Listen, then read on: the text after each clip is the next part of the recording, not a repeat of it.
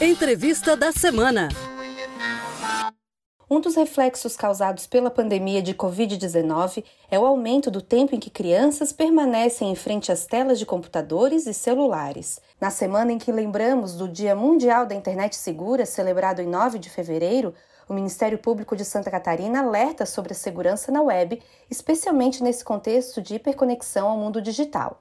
Dados divulgados pelo Comitê Gestor da Internet no Brasil no ano passado apontam que no país são cerca de 24 milhões de crianças e adolescentes assistindo a vídeos e séries na internet ou utilizando as redes sociais. E esse índice tende a crescer. Em meio à pandemia, as crianças estão ainda mais vulneráveis aos perigos da web e é preciso que pais, mães e responsáveis estejam atentos para manter seus filhos seguros online. Para esclarecer melhor o assunto, conversaremos com o coordenador do Centro de Apoio Operacional da Infância e Juventude, promotor de justiça João Luiz de Carvalho Botega. Boa tarde, promotor. Como o Ministério Público de Santa Catarina atua em casos de crimes na internet contra crianças e adolescentes? Bom, essa é uma pergunta bastante complexa em razão da existência de muitos tipos é, penais, muitas condutas criminosas que podem atentar contra os direitos da criança e do adolescente é, no espaço da internet. Né? De maneira geral, uh, uh, quase todos os delitos que ocorrem na internet podem ter como alvo uma criança ou um adolescente.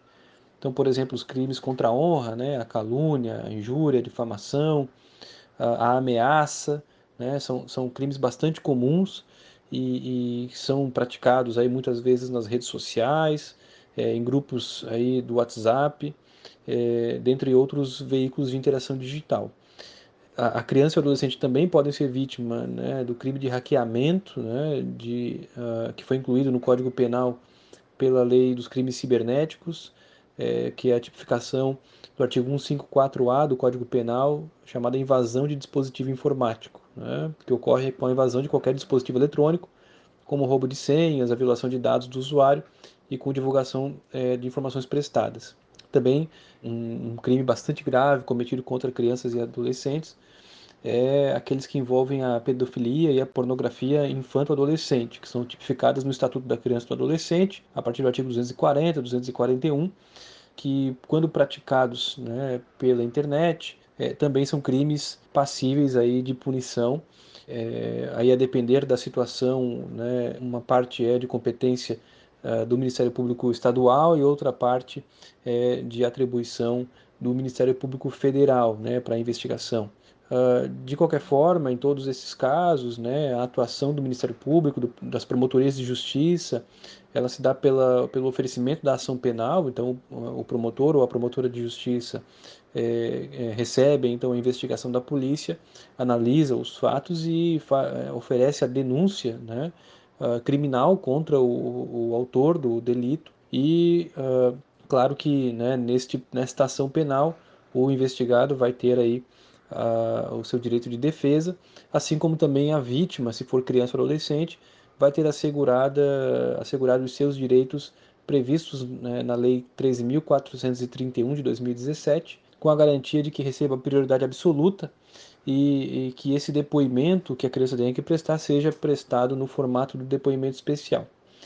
Mas, para além disso, uh, o Ministério Público atua também na prevenção, né, além da, da repressão desses crimes, é, o Ministério Público trabalha também na conscientização da sociedade que leva à prevenção da prática desses crimes. Né?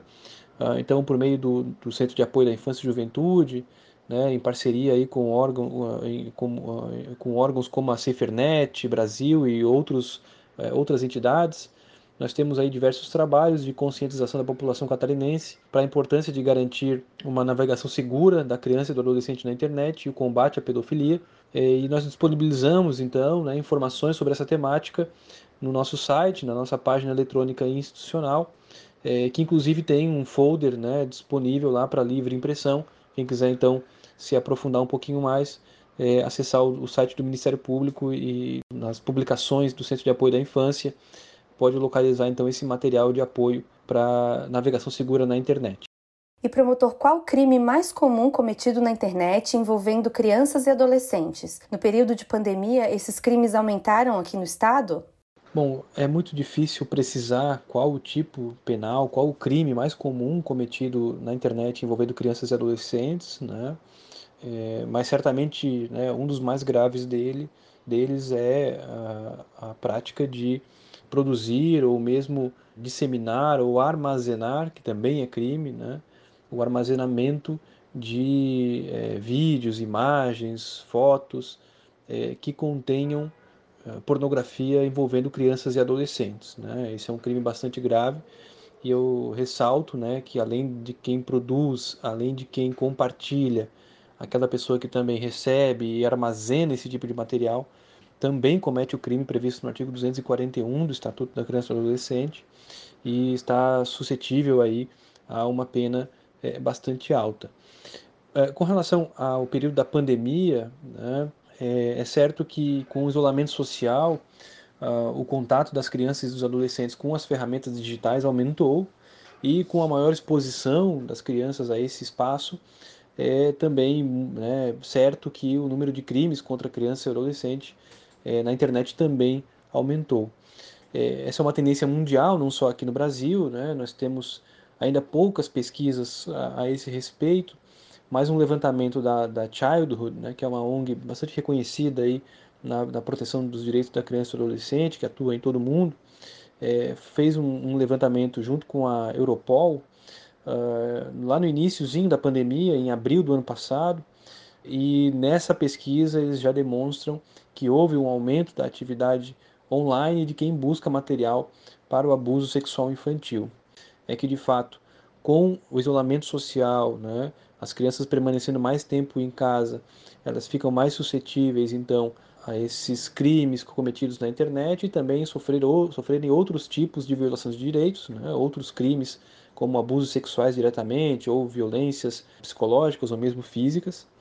Mas também é, é fundamental né, destacar que muitas, muitas vezes esses crimes acabam não chegando ao conhecimento das autoridades, daí a importância de que todos uh, que tenham conhecimento ou suspeitem da prática de uma violação de direitos eh, de violência contra a criança ou um adolescente, seja no, na vida real, seja na internet, que faça a denúncia, né? ligue no Disque 100, que funciona gratuitamente todos os dias da semana, é, 24 horas por dia. Né? Pode baixar o aplicativo Proteja Brasil, pode procurar o seu conselho tutelar, a sua promotoria de justiça, a ouvidoria do Ministério Público no nosso site e faça então em qualquer um desses canais, com a Polícia Militar ou com a Polícia Civil também, faça sua denúncia. Né? Em muitos desses canais o, o, o anonimato, o sigilo é garantido. Então é muito importante que a sociedade esteja consciente a respeito do seu papel na proteção dos direitos da criança e do adolescente, seja no mundo real, seja no mundo virtual. E o que é mediação parental? Bom, mediação parental é basicamente né, a forma como os pais ou aquela pessoa que é responsável pela criança e pelo adolescente é, gerenciam a relação com que os seus filhos ou né, é, tutelados estabelecem com o mundo, né, por meio da tecnologia, do computador, do celular, da internet, nas redes sociais. E elas, essa mediação se externaliza na forma de regras, restrições, orientações e supervisão é, alguns pesquisadores né, é, que estudam esse tema, eles definiram, né, os pesquisadores Mauro Luiz Vieira e a Simone Maidel, definem a mediação parental como um processo pelo qual os pais, pai e mãe, né, ambos ou um deles, influenciam com as suas condutas valorizações e verbalizações nas modalidades de uso e significações que os filhos têm a respeito das mídias. Essa mediação, então, ela envolve muitas questões e pode se dar de diferentes formas, como, por exemplo, a mediação ativa, na qual os pais conversam diretamente né, com as crianças, orientam, discutem com seus filhos sobre o que eles veem e fazem na internet. Temos a mediação restritiva, quando os pais criam regras para o uso da internet, como limite de tempo, o que pode ser acessado o que não pode ser acessado. É, o uso acompanhado, que acontece também quando os pais estão presentes, é, observando o que os filhos fazem durante né, a realização das atividades na internet. Aqui é importante né, ressaltar que uh, o mundo virtual, a internet, as redes sociais, é um, um campo minado, né, é um espaço propício para a violência contra crianças e adolescentes, assim como é o mundo real. Né? Então, por isso, assim como o pai ou a mãe, né, o responsável, não vai deixar o seu filho sozinho na rua, conversando com estranhos, é, é, num determinado período, num espaço que, num local que você não conhece, né? A mesma uh, lógica se aplica também ao mundo virtual, né? É importante que os pais é, supervisionem, mas uma supervisão de maneira adequada, né? Essa mediação parental é fundamental que aconteça, porque é a partir dela que a gente consegue, de fato, prevenir as, as situações é, de violação de direitos e também, eventualmente, quando estiver acontecendo, a gente consiga é, atuar de maneira rápida para evitar que a situação se agrave né, e, e, essa criança se torne, então, às vezes, até refém desse abusador, né, dessa pessoa que está cometendo o crime por meio da internet. E, promotor, quais as penas previstas para quem comete crime na internet? Bom, como são muitos os crimes né, praticados uh, pela internet né, e que podem ter como vítimas crianças e adolescentes, é, não há apenas é, uma resposta para essa pergunta, mas eu vou exemplificar né, algumas, é, algumas penas para esses delitos. Então, temos os crimes contra a honra, calúnia, difamação, injúria, que a pena varia de um a seis meses, de seis meses a dois anos, a depender do fato, da gravidade, se essa injúria se dá em razão da cor, da raça, da etnia, da religião, da origem da criança ou do adolescente, a pena é de um a, um a três anos e multa a ameaça, né, se a, praticar uma ameaça contra a vida, a integridade física né, de, de uma criança ou de um adolescente, a pena de detenção de um a, mês, a, um a seis meses. Né?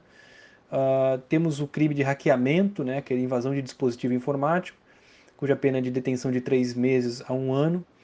E aí temos aqueles crimes de produção de pornografia infanto-adolescente, a venda de pornografia infanto-adolescente, cujas penas são de 4 a 8 anos de, de reclusão, né?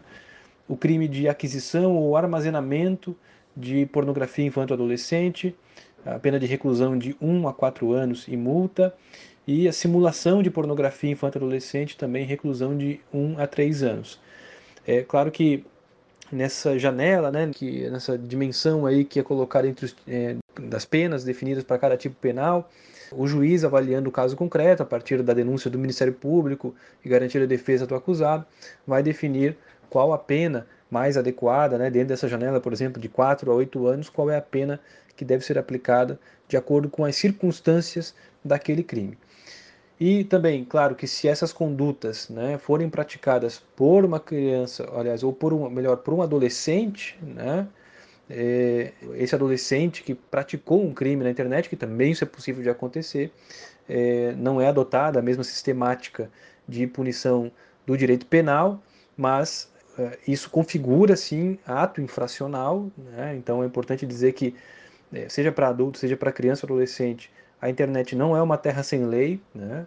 então nesses casos, né, em que uma criança, um adolescente é, pratica um ato infracional na internet, então são observados né, os procedimentos previstos do Estatuto da Criança e do Adolescente, é, e ao final desse processo, né, levando-se em consideração as circunstâncias, a gravidade da infração, assim como a própria capacidade do adolescente de compreender os fatos, pode ser aplicada para esse adolescente uma medida socioeducativa, né, que pode ser aí desde uma prestação de serviços à comunidade até em casos mais graves a sua internação, a sua privação de liberdade. Né? Ou então também medidas protetivas, né? para assegurar que, aquela, que aquele adolescente não volte a cometer é, esses tipos de atos infracionais. Promotor de Justiça João Luiz de Carvalho Botega, muito obrigada pela entrevista. Vale lembrar que, ainda que crianças e adolescentes sejam mais vulneráveis aos perigos da internet, os adultos não estão imunes aos riscos do mundo online. Existem diversas modalidades de cybercrimes, termo que denomina as atividades ilícitas praticadas na internet. Os mais recorrentes crimes virtuais costumam envolver roubo de informações, como dados pessoais, de cartão de crédito e conta bancária, faturas falsificadas e invasão de privacidade. Se você foi vítima de algum cybercrime, reúna a maior quantidade de informações possível e faça a denúncia na delegacia virtual da Polícia Civil. Se o caso for de dano coletivo, denuncie ao Ministério Público de Santa Catarina por meio da ouvidoria ou procure a promotoria de justiça mais próxima. Você ouviu Entrevista da Semana. Para saber mais sobre o assunto, acesse o site do Ministério Público de Santa Catarina, www.mpsc.mp.br.